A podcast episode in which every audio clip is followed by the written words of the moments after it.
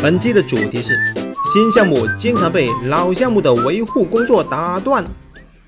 有一位开发人员抱怨，现在的新项目工作已经很忙了，工作很繁重，压力非常的大，但是经常被老项目的维护工作打断，工作节奏超级混乱，整个人快疯了。本期我们将从三个角度来探讨这个问题，分别是开发人员的角度、运维部门的角度、高层领导的角度。咱们首先从开发人员的角度来谈一下这个问题。开发人员啦，心里面都有他的小九九，情愿写新代码，也不愿意改别人的代码。有一次，我改一段代码，我一边改一边骂：“妈的，简直就是垃圾代码呀！谁写的？”但是后来我发现，这段代码是我几年前自己写的。情愿做新项目，也不愿意淌老项目的浑水。简单来说，那就是我们情愿开一个新坑，也不愿意去擦别人的屁股，哪怕这个坑将来需要别人来填。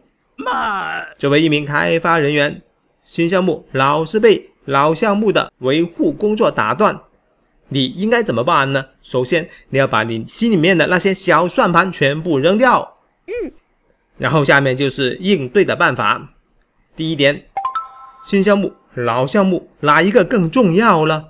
不是你说了算，也不是维护部门说了算，同样也不是客户说了算，是谁说了算呢？是你的老板说了算。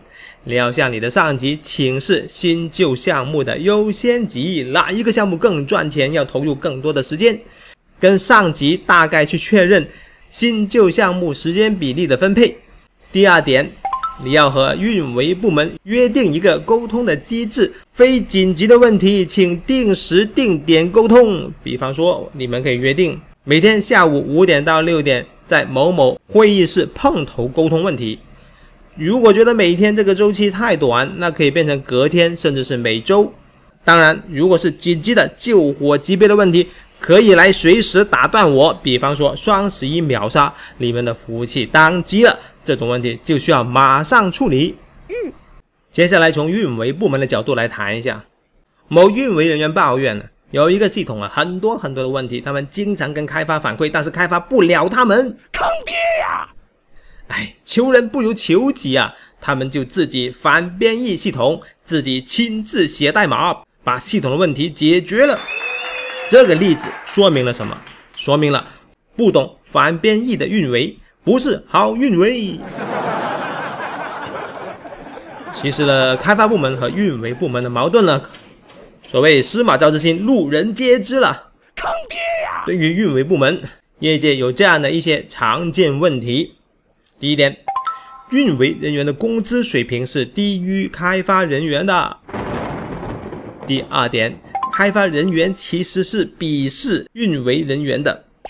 在开发人员的鄙视链里面，运维人员在这个鄙视链的末端。第三点最要命，公司的老板、公司的高层也鄙视运维人员。运维人员的平均工资水平低于开发人员，这说明了什么？运维人员的差旅标准低于开发人员的差旅标准，这又说明了什么？所以呢，作为运维部门，新项目经常被老项目的维护工作打断，这个问题就变成了开发部门总是借口新项目很忙，拒绝支援老项目的维护工作，坑爹呀！那么你应该如何应对这个问题呢？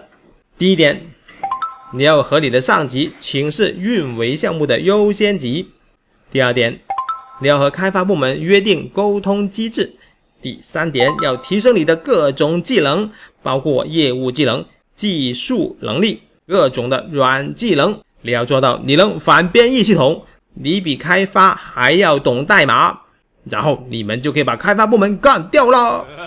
最后，我们从公司老板、公司高层的角度来谈一下。每个公司都有很多的新项目，也有很多的老项目要运维。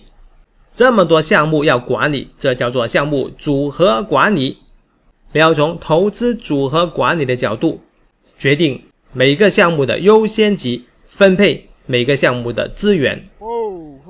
这么多项目，那哪些项目更重要一些呢？新项目更重要还是老项目更重要呢？其实新和老并不是选择项目优先级的标准，而是你要看哪些项目更能赚更多的钱，哪些项目更容易赚钱，那么你就要投入更多的资源。嗯，你要建立开发和运维两大部门之间的有效沟通机制，让这两个部门协作。满足你的项目组合管理。近年来很火爆的 DevOps，是不是能有效的解决这类问题呢？嗯，有人对 DevOps 嗤之以鼻。开发和运维本来就是一体的，你干嘛要把它们分开了，制造矛盾，然后又搞一套机制来让他们协作？这叫做没事找事儿。所以极致的做法，那就是撤销开发和运维两套部门，把它们合在一起。你要按产品线重新组合你的部门设置。我是大大大火球。本期的案例纯属艺术创作，如有雷同，那估计就是真的呀。感觉不错的话，赶紧转发一下吧。下期再见。